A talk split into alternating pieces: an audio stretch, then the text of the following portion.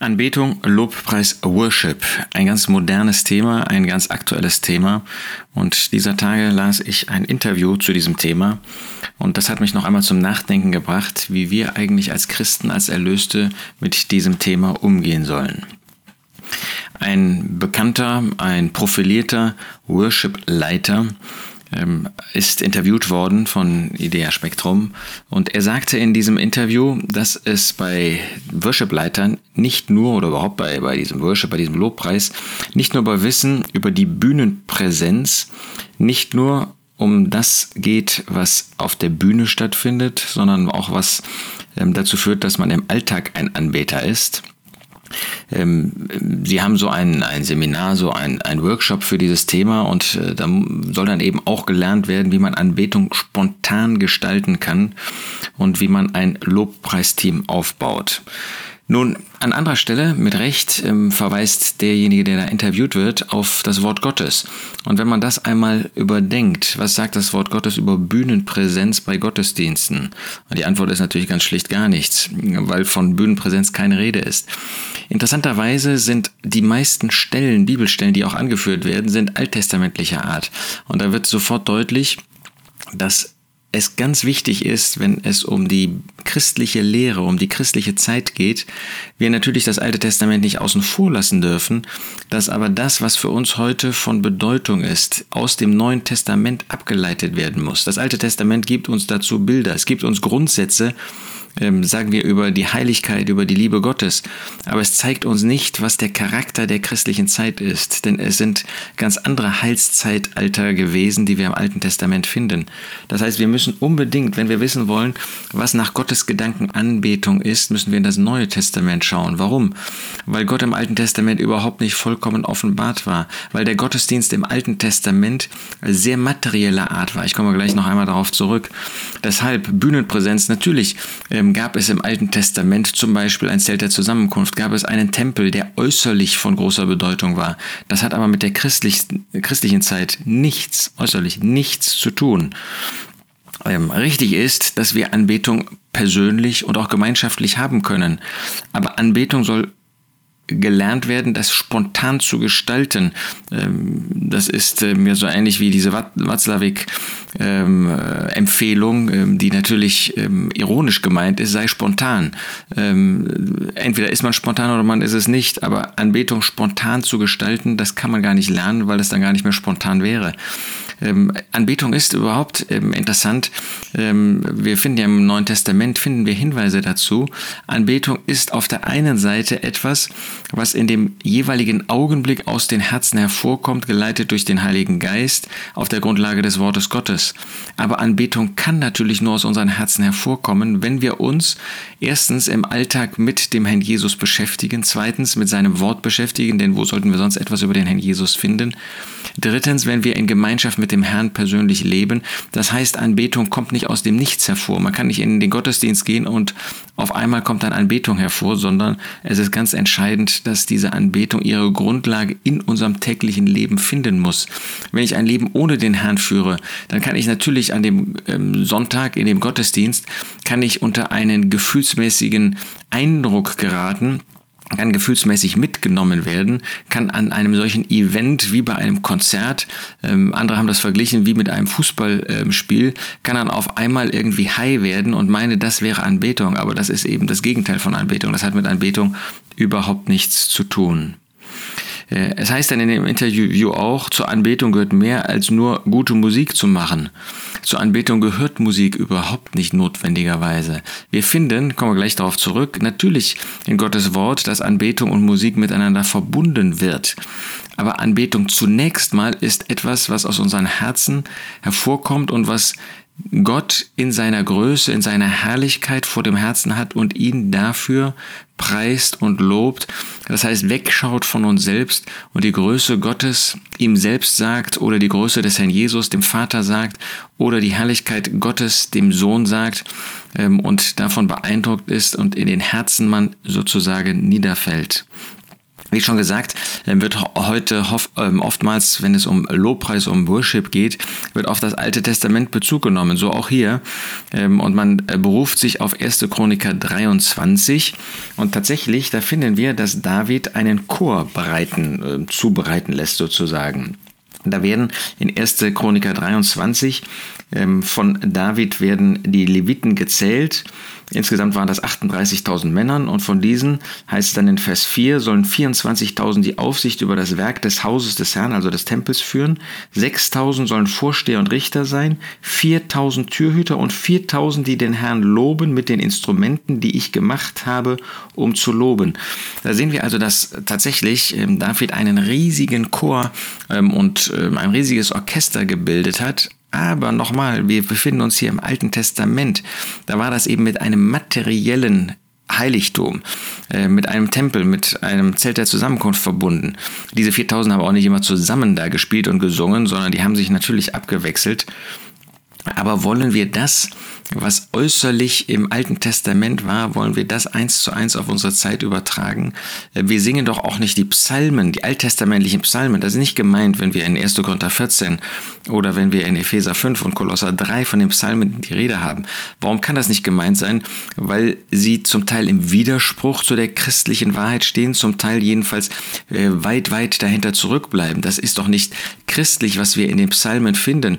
Da ist Gott in seiner Vollkommenheit äh, noch nicht offenbart gewesen. Er ist erst in Christus vollkommen offenbart worden. Die alttestamentlich Gläubigen hatten noch nicht den Heiligen Geist in sich wohnend. Sie haben noch nicht das ganze Wort Gottes äh, in Händen gehabt, sogar nur ganz wenige Teile äh, des Alten Testamentes. Das macht deutlich, das kann nicht das sein, was Gott unter Gottesdienst versteht. Ähm, der Interviewer sagt dann weiter, ähm, dass die Auswahl nicht nur Wert auf die musikalische Qualifikation legen soll, sondern vor allem auf den Charakter der Personen, die dann für dieses Worship-Team ähm, ausgewählt werden. Finden wir eigentlich im Neuen Testament, dass da irgendwie ein Chor vorsingt, dass da ein Chor etwas macht und ähm, die Gläubigen dann mitsingen, nachsingen, finden wir natürlich nicht. Wir finden das im Alten Testament, ist ein Vorsänger und da gibt es solche, die nachsingen. Ein Vorsänger. Vielleicht auch mit einem Instrument. Wir finden hier in 1. Chroniker 23 auch ein Orchester. Aber wir finden natürlich, dass Anbetung in erster Linie nicht mit dem Charakter zu tun hat, denn äh, unser Charakter ist ganz unterschiedlich, sondern mit unserem Leben zu tun hat, mit unserer Lebenseinstellung zu dem Herrn zu tun hat. Darum geht es letztendlich. Ein Lobpreisleiter finden wir deshalb im Neuen Testament gar nicht. Doch finden wir wohl, aber eben nicht einen Menschen, der hier auf der Erde ist, sondern der Herr Jesus bzw. der Schreiber des Hebräerbriefes sagt in Hebräer 2 in Vers 12, da wird ein alttestamentlicher äh, Psalm tatsächlich, Psalm 22, zitiert und gezeigt, dass das neutestamentlichen Charakter hat. Das ist genau das, was ich meine. Wir dürfen nicht einfach ins Alte Testament schauen, sondern wir brauchen die Begründung für das, was wir tun im Neuen Testament. Und da heißt es, ich will deinen Namen meinen Brüdern kundtun, inmitten der Versammlung will ich dir Lob singen. Das heißt, der Herr Jesus, er nimmt diesen, äh, diese Stellung des Chorleiters, des Anführers, äh, des Leiters ein, aber eben nicht in einer äußeren Weise, dass er da auf irgendeiner Bühne stünde, wie das heute beim Lobpreis ist, sondern dass er in unseren Herzen diesen Lobpreis für Gott anstimmt. Wir müssen also empfindsam sein für die Stimme des Herrn Jesus und wo finden wir sie im Wort Gottes? Das ist eine also durch und durch nüchterne Sache. Dann wird das auch nicht dazu kommen, wie es hier heißt, dass es ein schmaler Grad zwischen Unterhaltung und Anbetung ist. Unterhaltung, das ist eben, dass man unterhalten wird. Das ist, wenn da ein Orchester, wenn da ein Chor spielt und singt und wir Zuhörer oder vielleicht noch dann, wenn wir wollen, Mitmachende sind. Davon ist bei der neutestamentlichen christlichen Gemeindeversammlung überhaupt nicht die Rede, sondern es ist die Versammlung, es ist die Gemeinde, die Gott anbetet. Nicht durch einen Chor, nicht durch ein Orchester, sondern sie ist selbst ähm, gefragt. Es wird dann unterschieden zwischen Liedern, die zu alt sind, die zu neu sind und Gewinnerliedern. Das macht deutlich, so Gewinnerlieder, ähm, die ähm, so, so ähm, schmissig sind, die irgendwie begeistern, die die Leute mitnehmen, wie man sagt. Da sieht man, äh, was heute bei Lobpreis und Worship los ist, nämlich dass es um Gefühle geht, dass es überhaupt nicht um Inhalte geht, dass es überhaupt nicht darum geht, dass unsere Herzen Gott Lob singen, sondern dass es letzten Endes dass es eine Sache der Gefühle ist.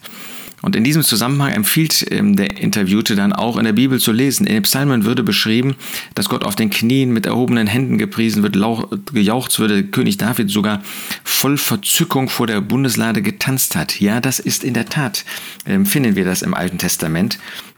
Aber dann wollen wir mal ins Neue Testament schauen, das, was uns die christliche Zeit, den Charakter der christlichen Zeit äh, vorgibt. Und was finden wir da in Epheser 5? Was wird uns gesagt? Vers 18, berauscht euch nicht mit Wein, in dem Ausschweifung ist, sondern werdet mit dem Geist erfüllt, redend zueinander in Psalmen und Lobliedern und geistlichen Liedern, singend und spielend dem Herrn in euren eurem Herzen, danksagend alle Zeit für alles dem Gott und Vater im Namen unseres Herrn Jesus Christus.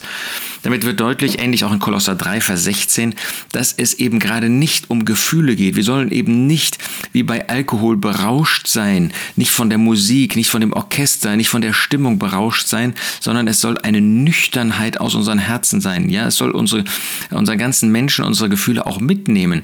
Aber es soll nicht von den Gefühlen ausgehen. Wir sollen nicht erst irgendwie in einen Bann gezogen werden, wie das es eben bei diesem Worship oft der Fall ist, sondern wir sollen aus unseren Herzen in einer großen Nüchternheit Gott Anbetung bringen in der Person und in dem Namen des Herrn Jesus. Und dann wird auch nicht, wie das in dem Interview hervorkommt, auch ähm, der Lobpreis und Worship flach werden. Ja, dass man eben irgendwie nur so ein paar Lieder hat und die irgendwie uns dann ähm, abholen und ähm, in Stimmung bringen, sondern dann wird der Inhalt, nicht die Musik, der Inhalt wird das Bedeutende sein. Ich ähm, fasse mal zusammen und ähm, führe das zu einem Ziel. Was ist Anbetung? in, ähm, im Sinne der Schrift, im Sinne dessen, was in der christlichen Zeit nach Gottes Gedankenanbetung ist. Johannes 4 sagt der Herr Jesus in Vers 23, es kommt die, aber die Stunde und ist jetzt, da die wahrhaftigen Anbeter den Vater in Geist und Wahrheit anbeten werden. Denn auch der Vater sucht solche als seine Anbeter. Gott ist ein Geist und die ihn anbeten müssen in Geist und Wahrheit anbeten.